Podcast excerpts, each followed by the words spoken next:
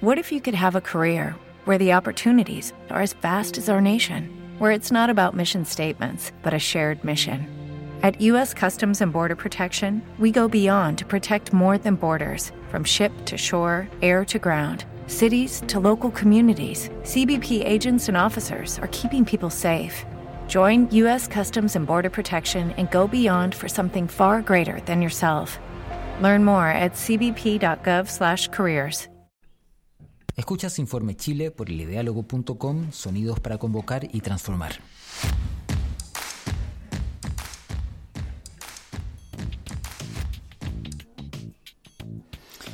Bueno, en esta temporada de 10 capítulos, tratamos de responder a la pregunta que sucede en Chile cuando faltan horas para la segunda vuelta de las elecciones presidenciales. ¿Cuáles son las disputas de fondo? Una respuesta que buscamos más allá de las fake news, como de costumbre haciendo registro de los hechos del día de política, medios, derechos humanos y quizás lo más importante, mirando el contexto. Eh, este, el tercer capítulo de este día sábado, un recuento antes de las elecciones. El capítulo 6 de esta temporada.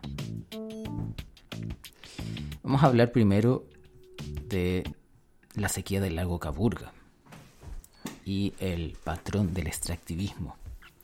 Bueno, hace días se viralizó una noticia sobre la dramática sequía del lago Caburga, uno de, los, de sus brazos estaba siendo desviado por un latifundista, está siendo desviado aún.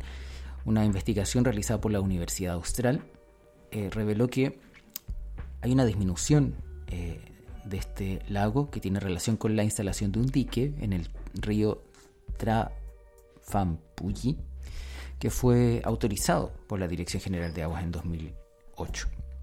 Esta dramática situación en que en que el agua ha sido cortada para este, este, este lago, eh, grafica en parte la génesis de la mega sequía que afecta al país, el extractivismo por parte de los empresarios. En este caso es el lago Caburgua, un centro de vacaciones tradicional para varias autoridades del país. Sin ir más lejos, está, ahí está la casa de Bachelet y también la de Sebastián Piñera. Ahora, esto es lo que conocemos ahora, pero tenemos antecedentes como las zonas de sacrificio en Quintero Puchuncaví, la sequía en Petorca, a causa del riego y la plantación de paltos, o el avance inmobiliario en las zonas urbanas y costeras del país, como en Papudo o Viña del Mar. También podemos sumar el ejemplo de la minera Dominga y el Golfo de Humboldt, enclaves de la vida natural que están siendo amenazadas. Entonces la pregunta que nos surge acá es, ahora que esto toca a las autoridades del a lugar de vacaciones de las autoridades del país, ¿va a cambiar la forma de enfrentar este problema? Bueno, está pasando en Chile que no es solo sequía, también es saqueo. Y esta es una de las cuestiones que está en juego para definirse en estas elecciones si va a haber un gobierno que continúe con esta lógica extractivista o un gobierno y un país y un Estado que tenga otra relación con la naturaleza.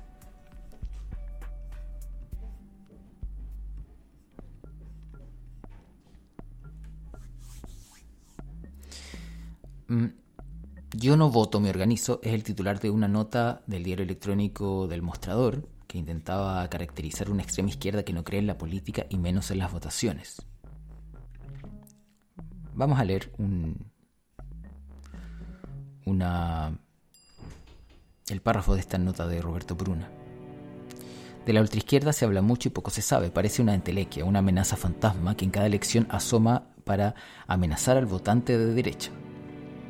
Investigadores e intelectuales como Gabriel Salazar y Manuel Antonio Garretón, entre otros, sostienen que esa posición política, que está a la izquierda de la izquierda, sí existe y ha existido siempre desde las posiciones marginales que se subsumen en este enorme porcentaje de chilenos y chilenas que no va a votar.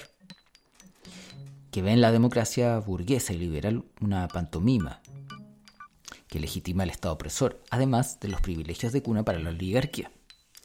Estos son los llamados ultrones, no se sienten representados por el PC ni votan por Boric. Se les puede encontrar en los movimientos estudiantiles, secundarios, universitarios, así como en grupos de pobladores cuya ideología está centrada en un anticapitalismo antisistémico que renuncia a la participación electoral, a la democracia burguesa y no cree en estructuras partidarias, pero sí en colectivos que funcionan bajo un esquema de democracia directa y deliberativa.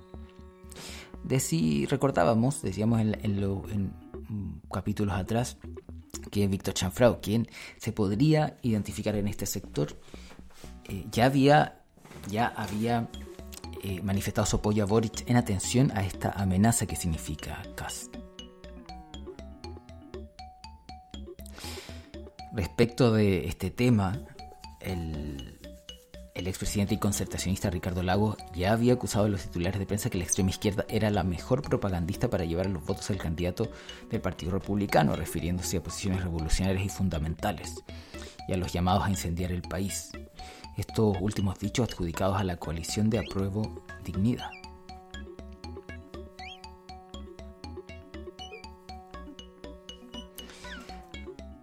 Se podrá se podrá contaminar la gran alianza de centro-izquierda con un gradualismo de la medida de lo posible de la ex concertación para quitar la etiqueta de extremos? Esa es una posible pregunta. La, la cuestión es. La cuestión es. ¿Qué tanto representa cada uno de estos sectores? ¿Y cómo se vivirá esta tensión entre unas posturas más de centro izquierda que, que optan por la gradualidad y estas otras posturas que optan por una crítica mucho más dura y radical al sistema, como dice este, este reportaje, y también cómo hacen que estas eh, posturas, cómo se hace para que estas posturas conjuguen para producir cambios y que no se transforme simplemente en una en una lucha permanente de estos sectores que finalmente no conduce a nada.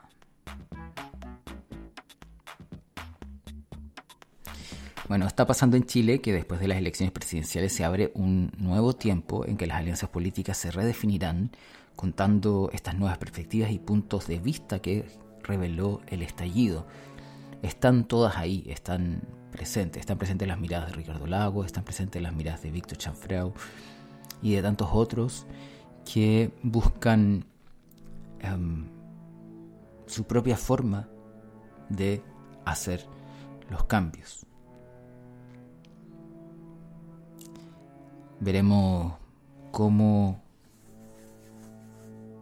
cambia esta situación desde la elección de mañana a domingo, las presidenciales y desde lo que queda todavía por la Convención Constitucional.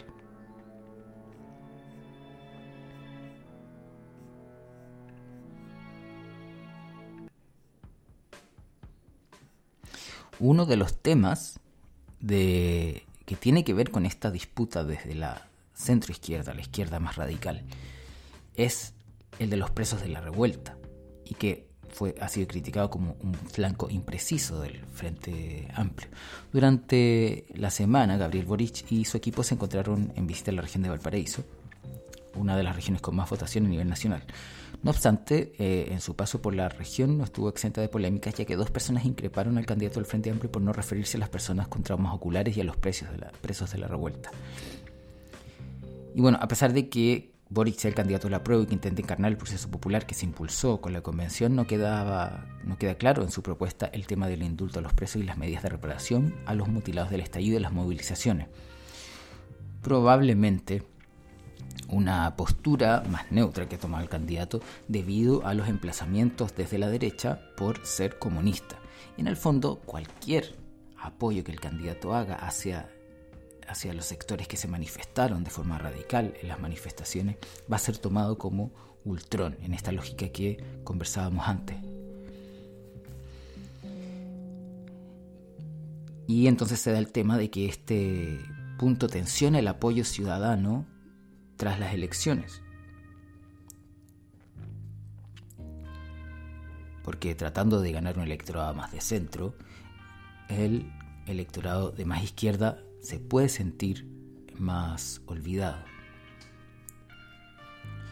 la amenaza real de Kass como representante de la ultraderecha, del fascismo, ha morigerado las críticas, pero esta tensión seguro seguirá ahí en el caso de que Boric gane las elecciones. Está pasando que en Chile las elecciones determinarán si estas inquietudes centrales serán o no resueltas.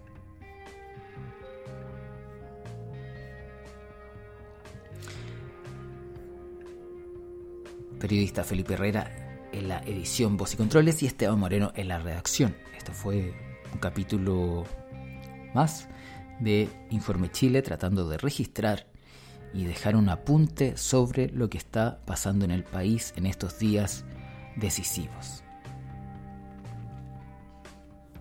Hasta la próxima.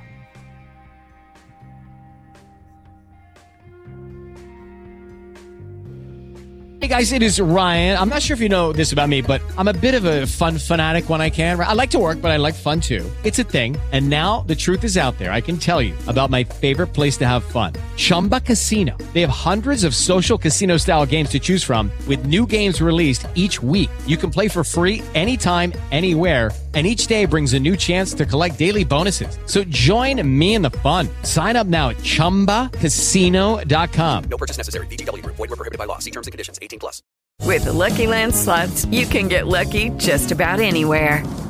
This is your captain speaking. Uh, we've got clear runway and the weather's fine, but we're just going to circle up here a while and uh, get lucky. No, no, nothing like that. It's just these cash prizes add up quick. So I suggest you sit back, keep your tray table upright, and start getting lucky.